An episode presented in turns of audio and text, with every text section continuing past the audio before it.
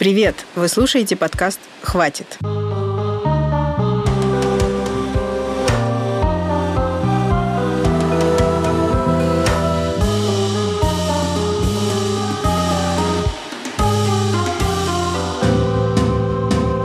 Меня зовут Настя Красильникова. Я делаю этот подкаст в студии «Амурские волны». Подкаст «Хватит» об отношении к женщинам в России и в Европе. Он выходит при финансовой и моральной поддержке Европейского Союза. Подкаст основан на документальном сериале «Хватит», который вы можете посмотреть на start.ru. Сегодняшний эпизод про насилие в родах. Для меня эти темы акушерской агрессии и насилия в родах невероятно важны и болезненны, поэтому мы будем говорить об этом два эпизода подряд. Домашнее насилие, сексуальное насилие, даже харасмент – все эти темы давно и прочно вошли в повестку. А о том, что происходит с женщинами в российских роддомах, все еще говорят редко или полушепотом. Между тем, огромное количество женщин в России и в мире имеют травматичный опыт родов. В российских роддомах на женщин кричат, оставляют их одних в беспомощном состоянии, угрожают им, применяют медицинские манипуляции, не получив предварительного согласия. И все это происходит во время родов, момента, когда ты находишься в состоянии максимальной уязвимости, потому что на кону не только твое благополучие, но и благополучие твоего ребенка. В этом эпизоде описывается травматичный опыт и есть сцены насилия. Пожалуйста, рассчитывайте свои силы. Если вы не готовы слушать о травматичном опыте родов, но вам интересно, что об акушерской агрессии и насилии в родах думают врачи-гинекологи, вы можете перемотать на 17 минуту. Я хочу подчеркнуть, что я знаю, что роды нередко проходят благополучно. Многие женщины остаются довольными тем, как с ними обращались в роддоме. Тем не менее, я могу судить о том, что насилие в родах распространено, опираясь на цифры. В этом году психотерапевт Вера Якупова провела исследование о рисках психологической травмы после родов. В нем приняли участие 611 женщин от 18 до 45 лет. Все респондентки родили не больше года назад. Выяснилось, что 22% женщин во время родов столкнулись с акушерской агрессией, то есть грубостью и насмешками персонала, с угрозами, обвинениями, с выполнением медицинских процедур без согласия. А еще выяснилось, что у 20% женщин, принявших участие в исследовании, после родов развелось ПТСР – посттравматическое стрессовое расстройство. Это тяжелое психическое состояние, возникающее в результате травмы. Такое бывает у солдат, вернувшихся с войны, а еще у женщин, прошедших через опыт родов в российских роддомах. Во время съемок документального сериала «Хватит» мы очень долго пытались найти акушера-гинеколога, который согласится поговорить с нами о насилии в родах.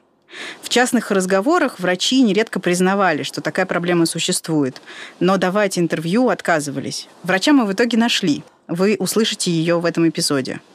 А вот какой ответ пришел нам из Департамента здравоохранения Москвы. Вопрос акушерской агрессии является деликатным и не очень удачным для обсуждения на широкую аудиторию, так как это может сформировать недоверие и необоснованные страхи у рожениц, что может неблагоприятно сказаться на ходе беременности и здоровье будущих детей. То есть проблемы будто бы не существует. Во всяком случае, говорить о ней на широкую аудиторию медицинские чиновники не хотят. Я все-таки считаю необходимым говорить об этом и как можно громче. В этом эпизоде вы услышите истории трех женщин, которые рожали в России в последние 2-3 года. А потом мы обсудим насилие в родах с акушером-гинекологом, который работает в московском роддоме. Меня зовут Аня. У меня было двое родов, и оба опыта вот этого прошли для меня очень не так, как я хотела, то есть очень травматично. И когда я об этом рассказываю другим женщинам, а, они воспринимают это как норму. Во вторых родах мне было тяжелее всего, потому что со мной относились как с выпотрошенной тушей, я бы так сказала. Потому что давали какие-то комментарии моей внешности, что я какая-то ущербная. А у меня были синие волосы, меня называли ебнутой Мальвиной. Спрашивали, что я, чего я вообще приперлась в роддом. Когда у меня пошла кровь, мне кинули тряпку под ноги и сказали, что я буду это сама вытирать. А в родах, когда у меня отошли воды с меконием, мне положили пеленочку размером 60 на 40 и сказали, чтобы эти воды были только на ней. То есть воды, когда мне отошли, они отошли на простыню. Меня обозвали свиньей. Тоже сказали, что стирать я буду это все сама. Когда у меня начались потуги, не знаю, как правильно, потуги, потуги, я крикнула, позвала врача, они все спали в этот момент, все мои роды, они проспали. Я крикнула врача и сказала, что меня тужит, и услышала только отдаленное «ну и что?». То есть ко мне даже не подошли. Боль такая, что начинает, что называется, вышибать пробки. То есть это такая агония. То есть в этот момент ты думаешь, что ты умираешь. И хочется чувствовать поддержку хотя бы просто, чтобы человек был рядом и всем своим видом показывал, что все нормально, мы сейчас все переживем. Я же была оставлена одна, и все это время я думала, что я сейчас умру. И вот это унижение в этот момент, оно ни с чем не сравнится. Мне кажется, оно впилось мне куда-то в подкорку, что, что ждать никакой поддержки, никакой помощи даже, наверное, не стоит. То есть, когда я родила, акушерка сказала, что я с тобой даже разговаривать не буду, как ты отвратительно вела себя в родах. Хотя я даже не кричала, я не, не буянила. Первые сутки после родов я не могла есть. Мне было стыдно выходить из палаты, потому что я поверила в то, что я отвратительный человек и что я вот недостойна вообще ничего. Потом потихоньку как бы приходила в себя и уже, конечно, вела себя. Могла уже и пойти и поесть, и... но впечатления остались на всю жизнь когда вот со мной вот так обращались, я еще пыталась как-то извиняться за то, что из меня идет кровь, то есть за какие-то естественные физиологические процессы. Мне было очень дико неудобно, что ли. Я чувствовала себя вот действительно какой-то виноватой, собакой какой-то побитой. А потом я чувствовала внутреннюю злость, потому что я чувствовала, что это ну, несправедливо, это не, не может быть такого. Я же понимаю, что это естественный процесс, то есть что я ни в чем не виновата. И вот постепенно вот эта злость, она, наверное, стала пересиливать вот это вот чувство вины. Очень много и думала об этом, и пыталась даже, наверное, оправдать их поведение, потому что счастливый человек не будет себя так вести. Наверное, у них очень все плохо, может быть, на работе, может быть, в личной жизни. То есть э, злости у меня сейчас на них нет, но я очень злюсь на то, что еще много женщин пройдут через это. Я за это, я, я даже не знаю, как это сказать. Меня начинает просто трясти. Мне хочется поддержать каждую, кто окажется в такой же ситуации и с кем также будут обращаться. То есть сказать ей, что ты ни в чем не виновата, ты ведешь себя правильно, все хорошо. Потому что мне этого очень не хватало.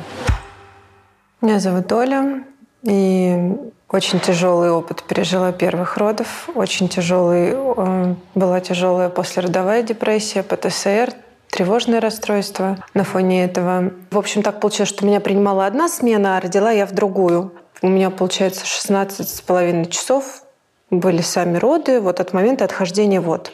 И больше всего мне запомнилось, ну, во-первых, то, что когда я приехала, у меня воды текут, потому что я поехала только когда они у меня отошли. И мне медсестра такая говорит, ну подстели под себя что-нибудь. Я говорю, а что подстелить? Она говорит, одежду свою. Я так, ладно.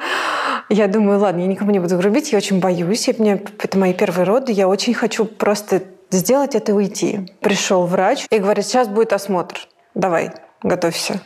Я не знала, к чему готовиться.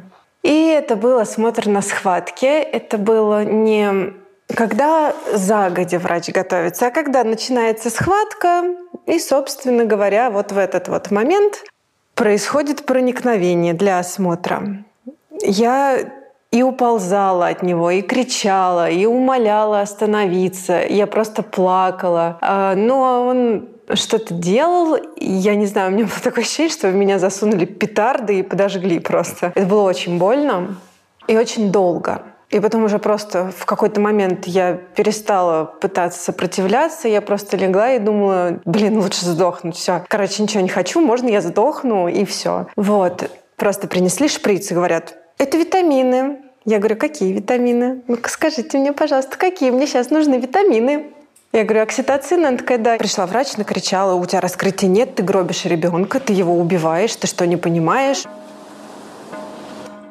Синтетический окситоцин используют для того, чтобы процесс родов, то есть раскрытие шейки матки, пошел быстрее. После окситоцина схватки, как правило, становятся более частыми и болезненными. Иногда его применение оправдано, но далеко не всегда, и многие женщины изначально против того, чтобы в их родах использовались такого рода вмешательства. Сотрудники российских роддомов часто говорят роженицам, что им вкалывают не окситоцин, а витаминчики. Это дезинформация. По правилам, женщина должна подписывать добровольное согласие на применение окситоцина мужчина, но на эти правила часто закрывают глаза.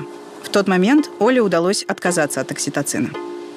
Я говорю, вы меня все время держите на кровати, дайте ходить. И мне врач произнесла такую фразу. Раскрытие должно происходить по одному сантиметру за час. А ты тут столько лежишь, и у тебя все еще два сантиметра. Я тебе даю типа час, если не будет раскрытия, ставим окситоцин. Я говорю, хорошо.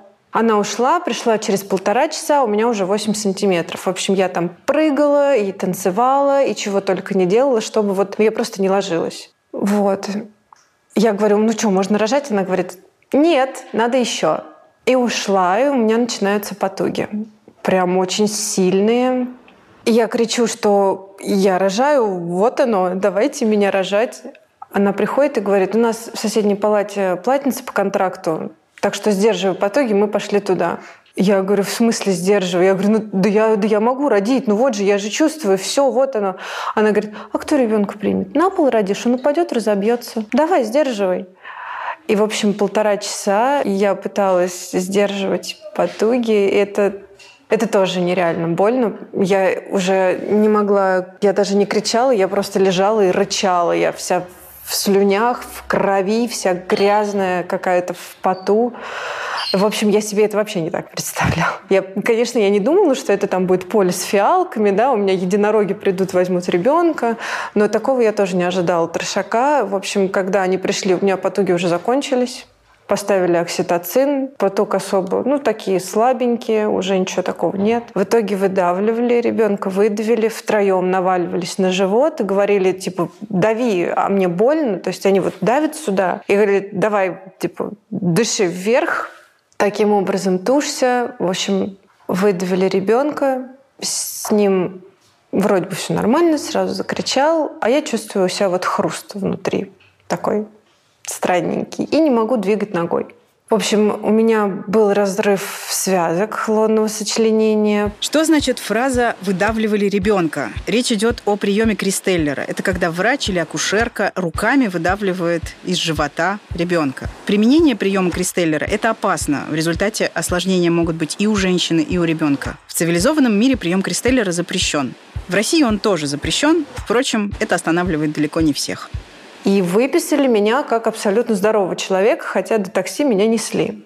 То есть я ходить не могла. Две недели мы, получается, лежали там. И, собственно говоря, в тот момент я поняла, что началась депрессия, потому что я вообще не могла прийти в себя. У меня было ощущение, что все это закончится только если я умру. И я планировала самоубийство. Для меня это был единственный выход. Мне казалось, что я каждое утро просыпаюсь, и меня просто разрывает. Вот разрывает это какой-то... Как будто бы я не могу сделать полный вдох. И у меня внутри все как будто бы весь мой организм тошнит просто вот от моего существования.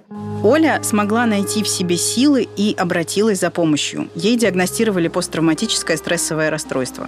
Окончательно пережить этот опыт ей удалось только после вторых родов, которые прошли благополучно под руководством внимательного и чуткого врача. Теперь давайте послушаем историю Кати.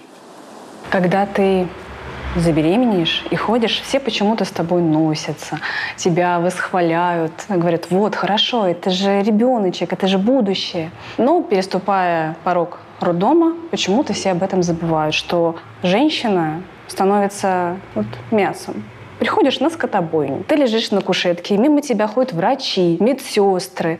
Ты думаешь, ну ладно, я приехала рожать, мне важен настрой. Если мне его не создают, я буду стараться создать себе сама. То есть, получается, ты сама с собой поднимаемся, ложимся. Я говорю, почему ложиться? Ну, у тебя еще пока слабая родовая деятельность, я тебе вкалю. Говорю, а что, это для поспать? Не надо. Но мне поставили капельницу с окситоцином, и как бы не спрашивая, можно в капельницу вколоть препарат, и все я понимаю, что что-то не то. Это не витаминки, это обезболивающее, стандартное, которое ну, очень плохо влияет. Это промедол, промедол, по-моему. Поспать не поспала. Так, я куда-то провалилась.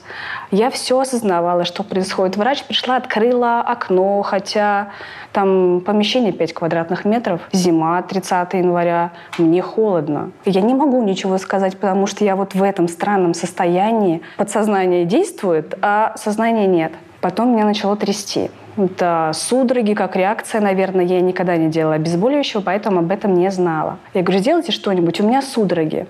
Как бы меня слышат, но никто ничто не делает. Я хочу орать. А все дыхание, которое я учила, я старалась. Но через судороги это было тяжело. Я не могла отдохнуть. Уже начала орать, сделайте что-нибудь, меня трясет. Опять вкололи, я понимаю, что это опять промодол, что мне тяжело, меня опять трясет. Я матерюсь. Говорю, я не этого хотела. Так, а что ты материшься? успокойся, ты хочешь, чтобы твой ребенок был наркоманом? Я говорю, «А я этого не просила. Я хочу сама, я знаю, что я могу. Нет, мне уже тяжело, у меня нет сил. И вот единственный момент я не помню. По-моему, я отключилась, то есть потеряла сознание. И вернулась я в сознание только благодаря тому, что на меня начали давить, то есть выдавливать. Самой, сама-то я не могу, на меня орут, выдавливают. И я понимаю, я хочу кричать, что не надо, а не могу, мне давят, мне тяжело. И сейчас мне стыдно за то, что, ну, наверное, да, стыдно. Я не слышала первый крик ребенка. Меня кто-то спрашивает, а кричал он? А я не знаю. То есть выдавили, сделали эпизиотомию, а, выдавили, я упала. Подходит ко мне акушерка, гладит по голове, говорит, ты еще к нам придешь? Я радостно киваю головой, но сама понимаю, только вот отстаньте от меня, мне нужно полежать. Слава богу, положили на живот, то есть я его обнимаю, постоянно меня поправляют, не так обнимаешь, не так делаешь. А, перевели в палату, тут да, я уже плакала в обнимку с ребенком, что это прошло. Когда я рассказывала о своем опыте своим знакомым, своим подругам, своей свекрови. Меня удивляет то, что женщины реагируют вот практически одинаково. Они говорят, а, ну да, ну да, у меня было примерно так же. Ой, да ладно, то есть это там, что там, 3-5 дней, там сколько ты лежишь в роддоме, потом то все забудется. Я не знаю, как это может забыться, потому что это ты... У меня уже подсознательно к врачам вот такое вот настороженное отношение. То есть я хочу, например, детей, но представить, что я снова иду в роддом рожать, и это я не знаю, это мне нужен, наверное, я не знаю, муж, юрист и еще кто-нибудь, чтобы меня в этот момент защищали, потому что в момент родов это ну, невозможно себя защищать.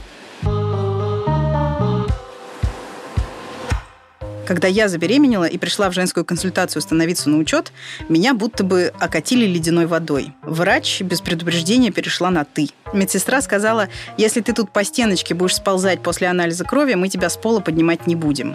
Я сделала максимум, чтобы обезопасить себя во время родов. Я заключила контракт с роддомом и индивидуальной акушеркой. И в итоге мои роды закончились рождением здорового ребенка. Но и в роддоме врач перешел со мной на «ты». И это, на мой взгляд, самая первая незаметная деталь, которая может привести к тому, о чем рассказывали героини этого подкаста.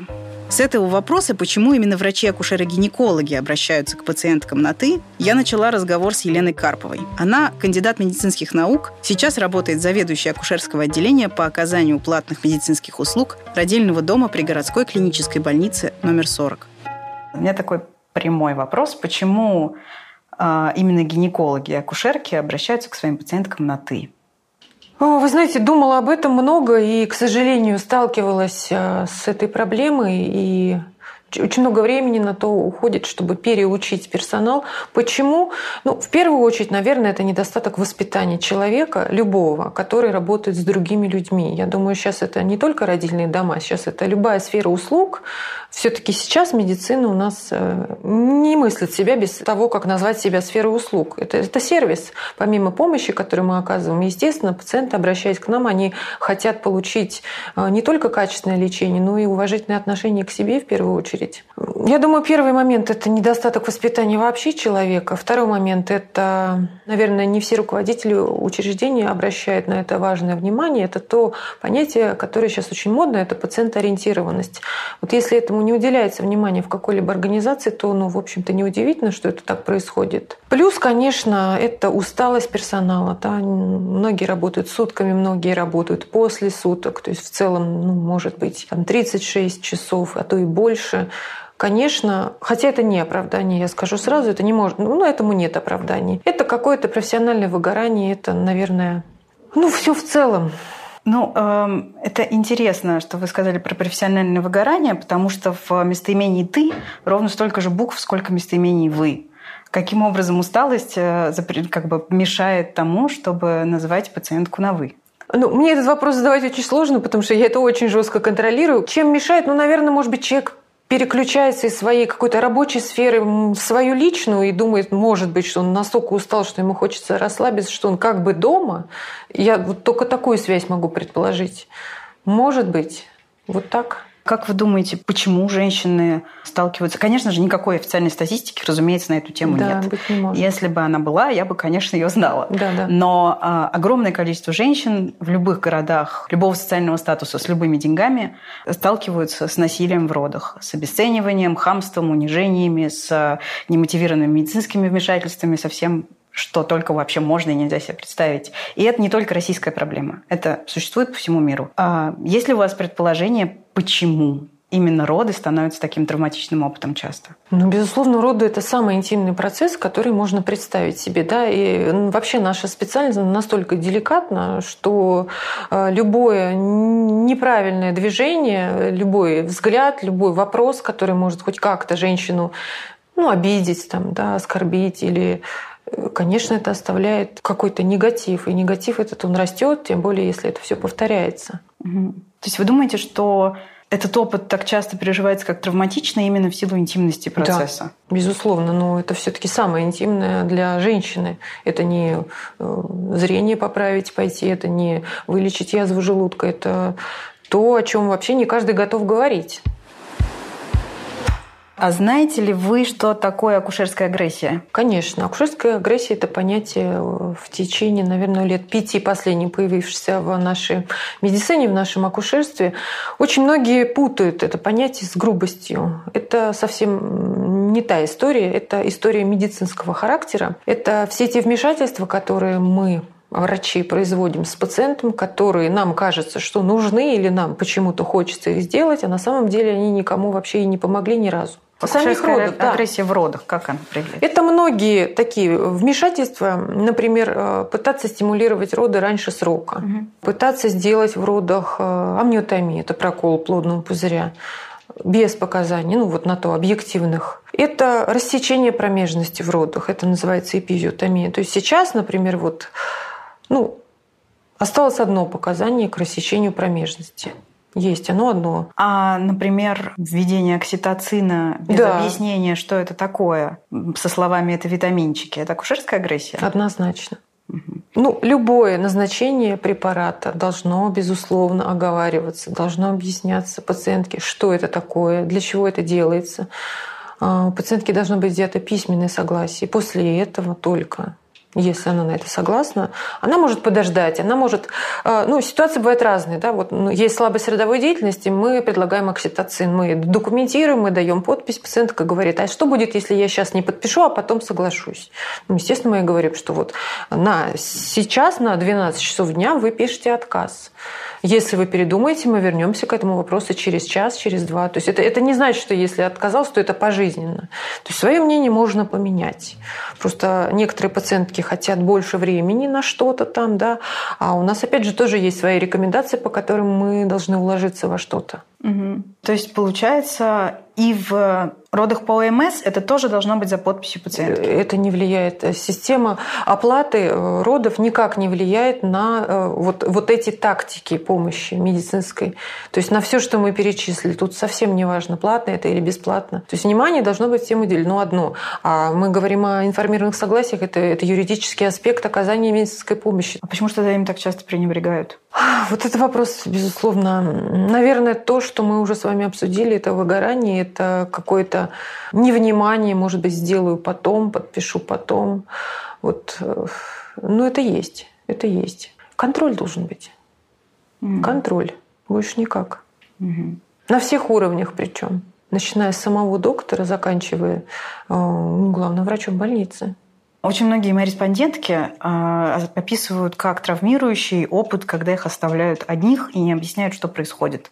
Роды же это очень длинный процесс, он да. может занимать, длиться часами, годами. Да. вот. Э, и женщины просто в ужасе от того, что никто к ним не подходит, им становится все хуже, и им страшно, плохо и больно, но никакой, никто, их, никто им не объясняет, чего ждать и что будет происходить дальше. Вот почему так происходит? Тут вопрос э, дискутабельный, скажу так, потому что женщина в схватках для нее, допустим, 10 минут, то есть 3-4 болезненные хорошие схватки могут показаться часом. При этом есть четкие документы, которые регламентируют, сколько раз акушерка и врач должны заходить к пациентке. Вот если это действительно объективно не соблюдено, ну это повод, э, в общем-то, выяснить Сколько, ситуацию. расскажите, пожалуйста. Ну, средний месячный медицинский персонал каждые 30 минут должен подходить к пациентке для того, чтобы ей померить давление, оценить уровень э, сердцебиения малыша, ну, оценить диурез и так далее. Э, с врачом ситуация другая. Это осмотр при поступлении пациентки, далее осмотр каждые 4 часа согласно клиническим протоколам. Если у нас осложнение родов, то, естественно, это чаще, то есть оценка эффекта препаратов или необходимости обезболивания или излития вод. Если мы говорим о втором периоде родов, то средний персонал непрерывно, ну, врач, естественно, уже во время потуг непосредственно, если процесс не осложнен. То есть со второго периода родов средний медицинский персонал должен находиться с женщиной постоянно? Да. Хм, а это в каких рекомендациях написано? Клинических. В Минздрава? Да. Общероссийских? Да. Представим себе ситуацию, о которых мне много раз рассказывали мои респондентки, когда они, не знаю, обезболенные, они часами кричат, к ним никто не подходит. Что им делать? Это вообще реальность? Да, да это абсолютная реальность. Наш с вами вот в Москве, вас уверяю, сейчас происходит вот это. А, это происходит постоянно и везде. Вот что им делать? Я даже поперхнула. Умираю, спасите. Ну, а, Просто, наверное, кричать «помогите», «подойдите, пожалуйста». Нет, не подходит, не подходит. Не подходит часами, вот серьезно. Э, были женщины, которые рассказывают, что к ним по 3-4 часа никто не подходил. Ну хорошо, что эти женщины дальше делали после родов? Они какую-то ситуацию разбирали или они просто поговорили об этом и разошлись? Ну смотрите, это вот хороший вопрос. Да. А, и мне кажется, что это тоже имеет отношение к тому, что агрессии много именно в акушерстве. Потому что нам ли с вами не знать, что после родов жизнь меняется радикально. И у тебя, мягко говоря, нет времени на то, чтобы сходить в туалет. Угу. Более того, многие женщины а, переживают свои роды как травму. И во многих случаях, в большинстве случаев, им хочется поскорее забыть и больше не возвращаться mm-hmm. к этим событиям. И мое глубокое убеждение состоит в том, что персонал роддомов этим пользуется. У вас нет такого ощущения, что все знают, что после родов женщины не станут бороться за свои права, потому что у них не будет на это времени Нет, у меня нет такого ощущения, и у меня нет такого ощущения, что это происходит вообще в Москве. Потому что за столько лет работы, э, ну, я вам скажу честно, я ни разу такого не видела. Ни разу такого не видела, чтобы пациентки не подошли в течение часа даже. Какой бы ни был поток в родильном доме, угу. ну, как минимум 3-4 акушерки на этаже находятся. Давайте. У меня еще есть вопрос э, про насилие в родах да. следующего характера. Существует набор фраз, которые э, кочуют из роддома в роддом по всей стране и которые обращены к женщинам в родах. И э, их слышало огромное количество людей в разных концах России. А, Перед мужем ты ноги раздвигать тебе было не больно. А, все рожали, и ты родишь. Ты не умеешь тужиться, это что такое? Я кому сказала, тужься нормально. Ты сейчас убьешь ребенка. Это те фразы, которые женщины в родах слышат от медицинского персонала. Есть ли какой-то способ объяснить? Это, давайте как бы сойдемся на том, что это э, для женщины, которая находится в самом беспомощном и самом уязвимом положении в своей жизни, это просто чудовищно это услышать. Это для любой женщины чудовищно. Для женщин в родах это особенно страшно, потому что как мы все знаем, женщина в родах – это человек, который отвечает сейчас не только за свое здоровье, но и боится и трепещет за здоровье нового человека, который должен рождаться. Она находится в максимально зависимом положении. Вот почему, а, почему, акуше, почему как бы медицинский персонал позволяет себе такие фразы? И главное, и второй вопрос, помимо этого, потому, почему они их позволяют, это Почему они все настолько похожи и почему именно угрозы и запугивания считаются эффективным методом для достижения чего?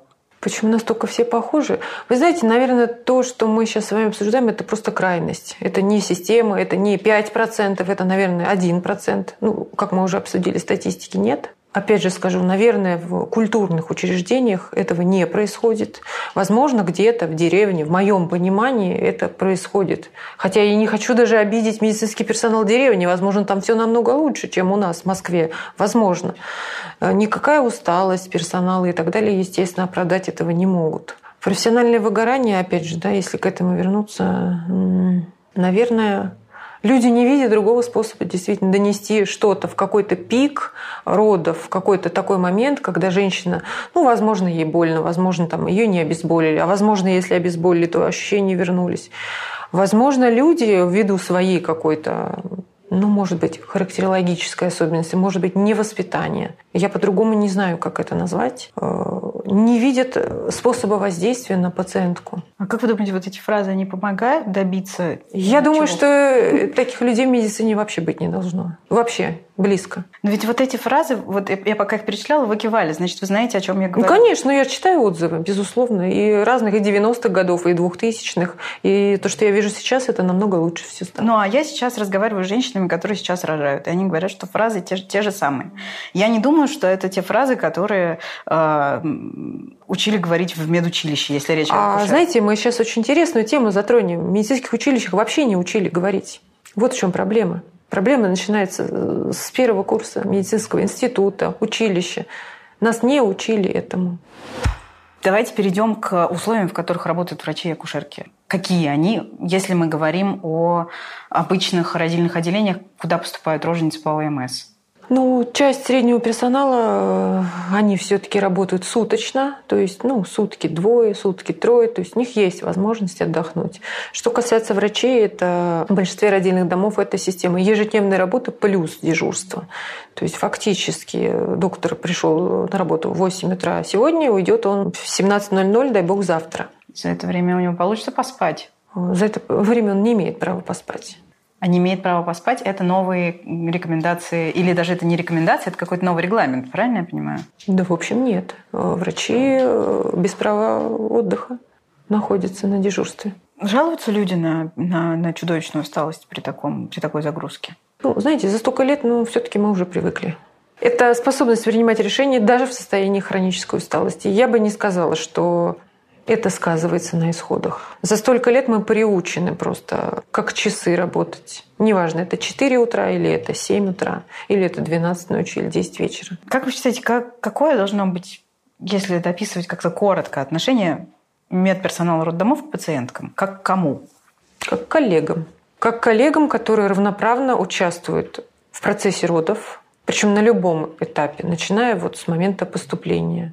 Ну, в моем понимании это нужно, во-первых, встретить, нужно взять за руку, отправить на все исследования, объяснить, что мы сейчас будем делать и почему. И если, безусловно, я прекрасно понимаю, что женщина через пять минут забудет все, что я ей сказала, я приду еще раз скажу. Ну, вы помните, да, Анечка, что мы сейчас пойдем с вами на УЗИ, что мы сейчас вот пойдем сделаем клизму, если вы хотите. Мы же с вами это обсуждали или не обсуждали. Если не обсуждали, мы сейчас это обсудим.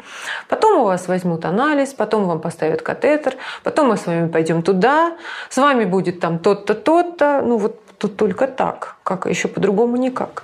естественно, э, перед каждым осмотром пациентке должно говорится, что сейчас я вам проведу влагалищное исследование. Я считаю, что нужно собирать залы и все это проговаривать. Нужно научить э, персонал общаться с пациентами. То есть, безусловно, мы должны каждое свое действие комментировать. Согласна. Э, завершающие вопросы. Прием Кристеллера. Что это такое? Прием Кристеллера. Понятие извращено за 200 лет вообще на все 100%. Несчастный вот этот Самуэль Кристеллер, который, видимо, когда я его предлагал, это было в 19 веке, он предлагал положить руку свою врача, там, персонала на дно матки и во время поток, во время второго периода родов, когда у женщин слабость родовой деятельности, он предлагал вот этим вот направлением показать, куда нужно работать, то есть чтобы матка сокращалась, а рука фиксировала ее. Модификация была такая, э, бинт Вербова тоже есть такой прием, был, наверное, уже сейчас ничего нет, это простынь бралась медицинская. Два сотрудника стояли по сторонам от женщины и фиксировали дно матки вот этой простыни. Ну, это, скажем так, мягкое такое пособие.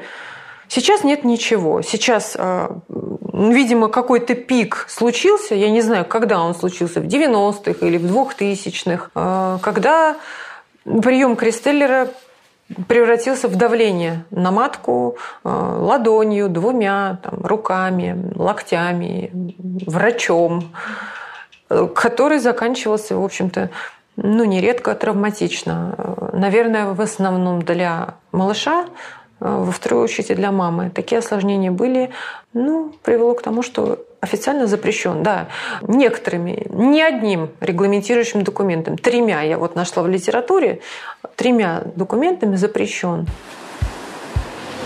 Реальность, которую описывают героини этого эпизода, сильно расходится с тем, что говорит врач. В следующем выпуске подкаста мы поговорим о насилии в родах с перинатальным психологом и доулой Дарьей Уткиной. Она сопровождает роды в Москве и наблюдает взаимодействие рожениц с врачами со стороны. Вы слушали подкаст «Хватит». Он выходит при моральной и финансовой поддержке Европейского Союза. В описании этого эпизода есть ссылка на сайт представительства ЕС в России. Напоминаю, что оригинальный документальный сериал вы можете посмотреть на start.ru или нонфикшн фильм. Меня зовут Настя Красильникова. Этот эпизод мне помогала делать исполнительный продюсер Женя Павлова, а нашего звукорежиссера зовут Роман Бахарев. Музыку для этого подкаста написал композитор Алексей Зеленский. Я знаю, что это был тяжелый выпуск, и все-таки попрошу вас поставить подкасту оценку, написать комментарий и рассказать о нем друзьям. До встречи через неделю.